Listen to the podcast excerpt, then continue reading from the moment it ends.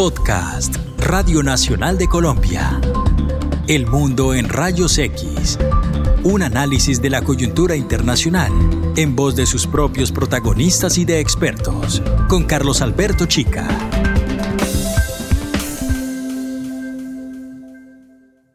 Hola, soy Carlos Alberto Chica. Muchas gracias por escucharnos. En algunos países hispanohablantes, cuando se quiere desafiar a alguien sin palidecer, se usa la frase écheme ese trompo en la uña y se lo pongo a bailar. Pienso que es una frase que bien podría haber utilizado el presidente Donald Trump cuando comenzaba este año, en el momento en que hacía análisis de cuáles eran las cartas ganadoras bajo la manga para entrar con toda en su campaña para la reelección en noviembre. And that is why tonight I stand before you to officially launch my campaign for a second term as President of the United States. Una de esas cartas a su favor puede llegar a ser el Tratado de Libre Comercio con China, fase 1, que se suscribió el 15 de enero en la Casa Blanca. ¿Por qué podría ser una buena carta? Porque con ella Donald Trump puede sacar pecho ante el electorado estadounidense y decirle, mire, con ese tratado Estados Unidos va a realizar exportaciones hacia China en los próximos dos años por la nada despreciable suma de 200 mil millones de dólares. 200 mil millones en solo dos años. This is the biggest deal anybody's ever seen, and it can lead to being a deal that's unprecedented because China has 1.5 billion people. And ultimately, in phase two, we're going to be opening up China to all of your companies. So I hope you folks can handle it. Ese sería un logro paradójico para un país en el cual la imagen negativa de China pasó del 48 al 60% de sus ciudadanos entre 2018 y 2019, según una encuesta del Centro de Investigaciones Pew que tiene sede en Washington. Ese cambio de percepción coincide con el periodo de 18 meses durante los cuales en el mundo hemos sido testigos de un rifirrafe entre Washington y Beijing. Recordemos algunos de esos episodios. Una feroz disputa comercial con imposición de aranceles. Desencuentros por el impacto de la expansión del comercio chino en el déficit comercial de Estados Unidos.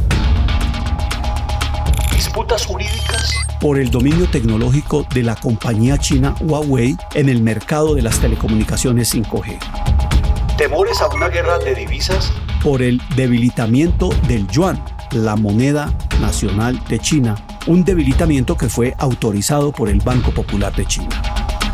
E incluso, recordarán ustedes, no han faltado acusaciones, versiones sobre espionaje e incluso cooptación de académicos y hasta expertos de Silicon Valley.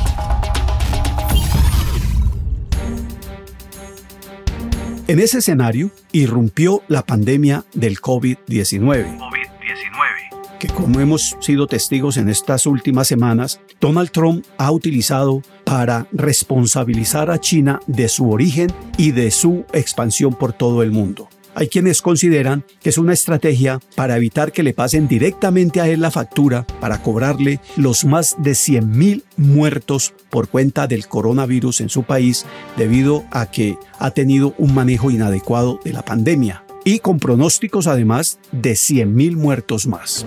And I think that the World Health Organization should be ashamed of themselves because they're like the public relations agency for China. Cabe pues preguntarnos si hoy ¿Podría Donald Trump desafiarnos a que le pongamos un trompo en la uña porque se siente capaz de ponerlo a bailar? Esto pensando en la utilización de las relaciones con China en favor de su campaña a la reelección.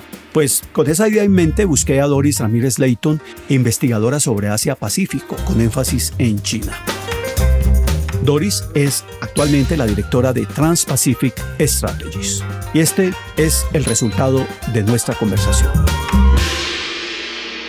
En las últimas semanas hemos vuelto a ver y oír muchos titulares que hablan de una inminente guerra fría entre Estados Unidos y China. ¿Vislumbra usted ese escenario? Un absolutamente no. Eh, sencillamente porque generalmente cuando eh, los expertos, los analistas hablan de una nueva guerra fría entre Estados Unidos y China, están pensando en la guerra fría que se vivió en los tiempos de la, cuando se llamaba la Unión Soviética. Y eso pues no tiene punto de comparación.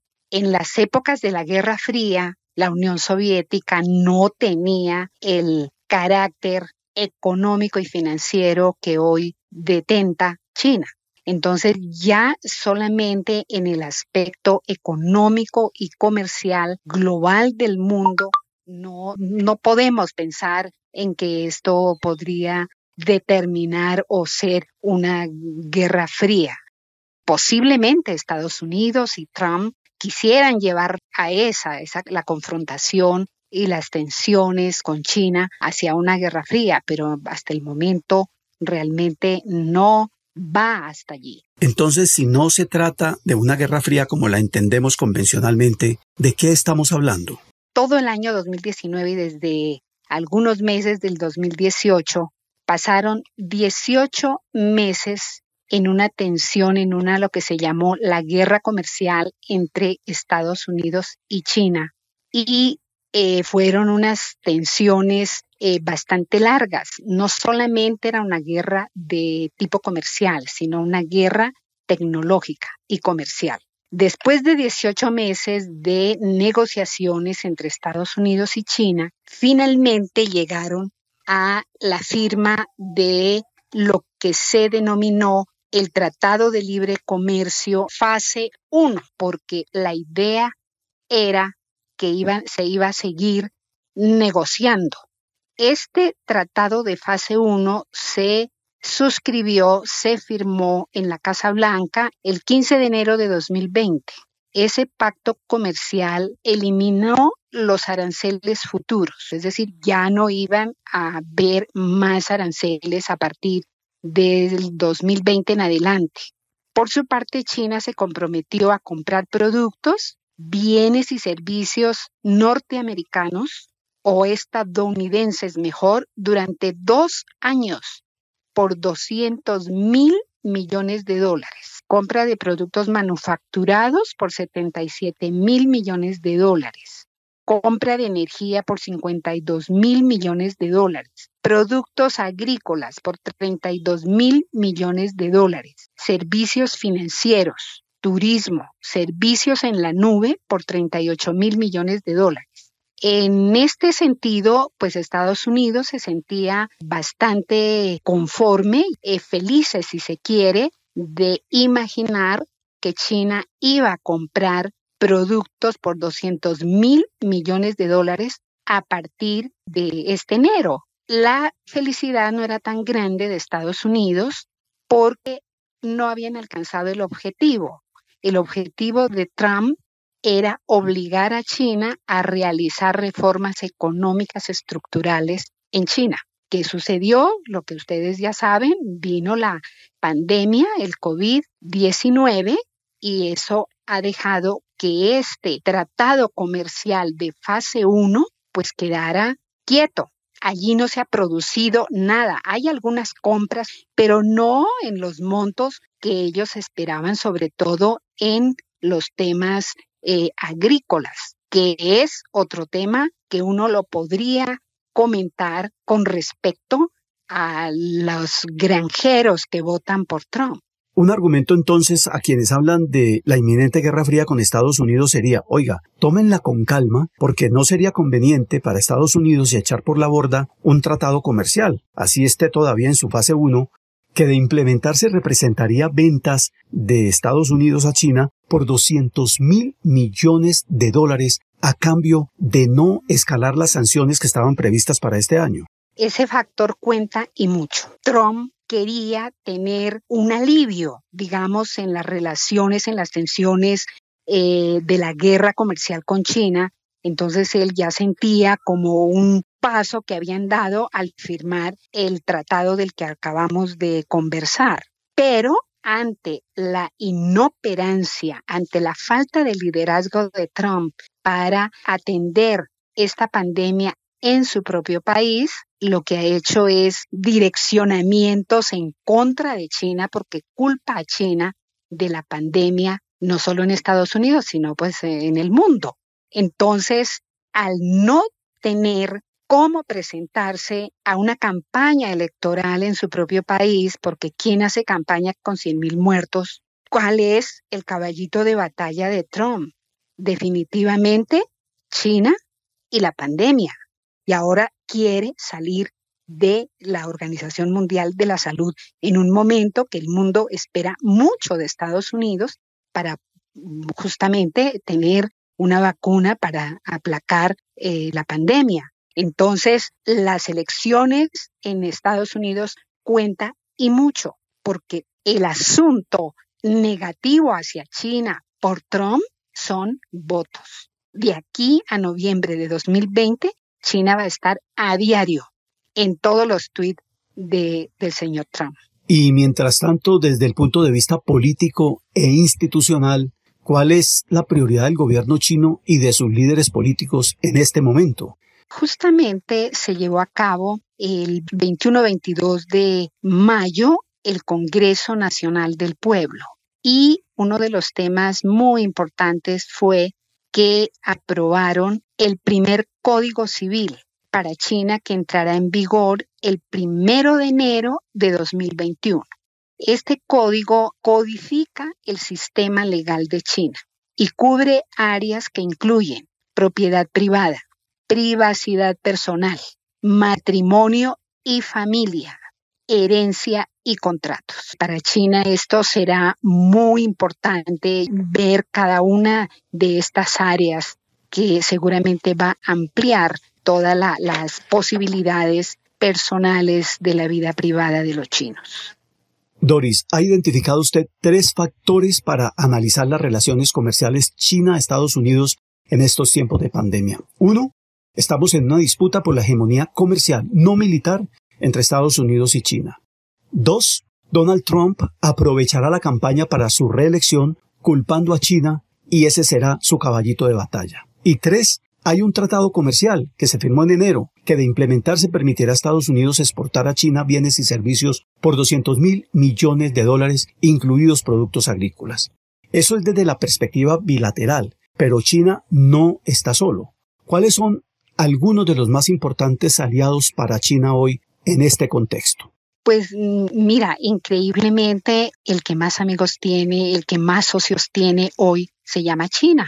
China está en permanentes eh, relaciones y buscando mayores oportunidades en la Unión Europea Hablo de la Unión Europea porque justamente Estados Unidos, Trump, en vez de hacer amigos, se ha enemistado mucho con sus amigos del Atlántico. Antes eran unas relaciones transatlánticas muy importantes que todos los gobiernos de Estados Unidos las han considerado y las han eh, mimado, pero Trump no.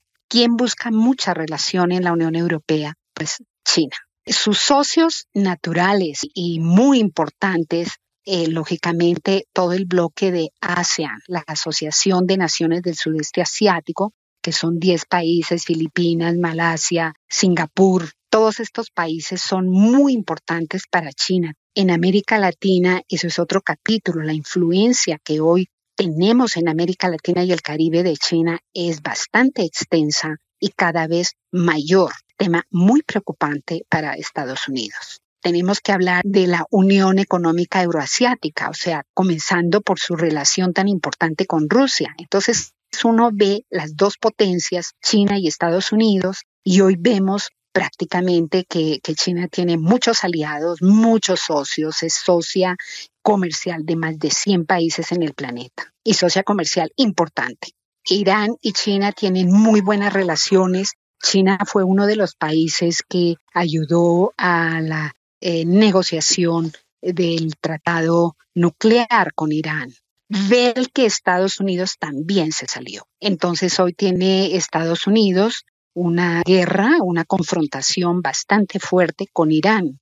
China eh, tiene una relación bastante eh, fluida con Irán, aunque también tuvo que acogerse a las sanciones que fueron impuestas por Estados Unidos y China en algún momento también tuvo que aceptarlas. Pero eh, generalmente en temas pues de importancia primordial, China está con Irán. Doris, muchas gracias por estar con nosotros aquí en la Radio Nacional de Colombia. Además de los factores que hemos comentado con Doris Ramírez Leighton, nuestra invitada, la directora de Transpacific Strategies, me parece importante poner sobre la mesa algunos elementos que nunca deberían faltar en un análisis sobre las relaciones entre China y los Estados Unidos. Enunciemos algunos. Enunciemos algunos. China es una de las cinco potencias con derecho a veto en el Consejo de Seguridad de las Naciones Unidas. Consejo, recordemos, al cual ingresó en plena Guerra Fría en el contexto de la doctrina Nixon. 2. China continúa con su plan estratégico de inversión directa en el extranjero mediante la iniciativa que se conoce como la Franja y la Ruta, que comenzó con Europa y Asia, pero que hoy tiene presencia en otras regiones. En América Latina, por ejemplo, esa estrategia tiene hoy vinculados a 18 países de esta región. Y de paso recordemos que fue en 2014 cuando ya China había logrado consolidarse como el segundo socio comercial de América Latina después de Estados Unidos. Tercer elemento. Según varios expertos, Asia en su conjunto se ha convertido hoy en el centro más dinámico de la acumulación capitalista y en articulador de la economía mundial a través del eje Washington-Beijing, cuyas economías cumplen roles complementarios en el sistema monetario y financiero internacional. De hecho, China no se ha confrontado con el Fondo Monetario Internacional y con el Banco Mundial. Optó, por ejemplo, con crear el nuevo Banco de Desarrollo, con el cual está movilizando recursos para proyectos de infraestructura y de desarrollo sostenible en economías emergentes, especialmente en los llamados países BRICS, BRICS se refiere a Brasil, Rusia, India, China y Sudáfrica. Cuarto elemento. China avanza en un sistema propio de pagos, China Union Pay. ¿Para qué? Para competirle a Visa y a Mastercard. También ha dado pasos importantes con un sistema de pagos interbancos para competirle al hegemónico SWIFT y también está haciendo esfuerzos para aumentar el uso de su moneda nacional en el sistema internacional, que según varios economistas podría erosionar al dólar como principal moneda de reserva. Con esos factores adicionales en juego en las relaciones binacionales, vale la pena preguntarse qué tanto va a poder utilizar Donald Trump a China. ¿Le bastará con acusar a China por el origen y la expansión de la pandemia del COVID-19? ¿Será insuficiente salir a decir que ya tiene firmado un tratado de libre comercio en una fase 1 que por ahora está paralizado como nos lo explicaba Doris, pero que cuando empiece a funcionar plenamente puede reportarle a Estados Unidos ingresos por exportaciones hacia China por 200 mil millones de dólares? Les dejo con esa pregunta. Gracias de nuevo por escucharnos. Hasta la próxima. Soy Carlos Alberto Chica.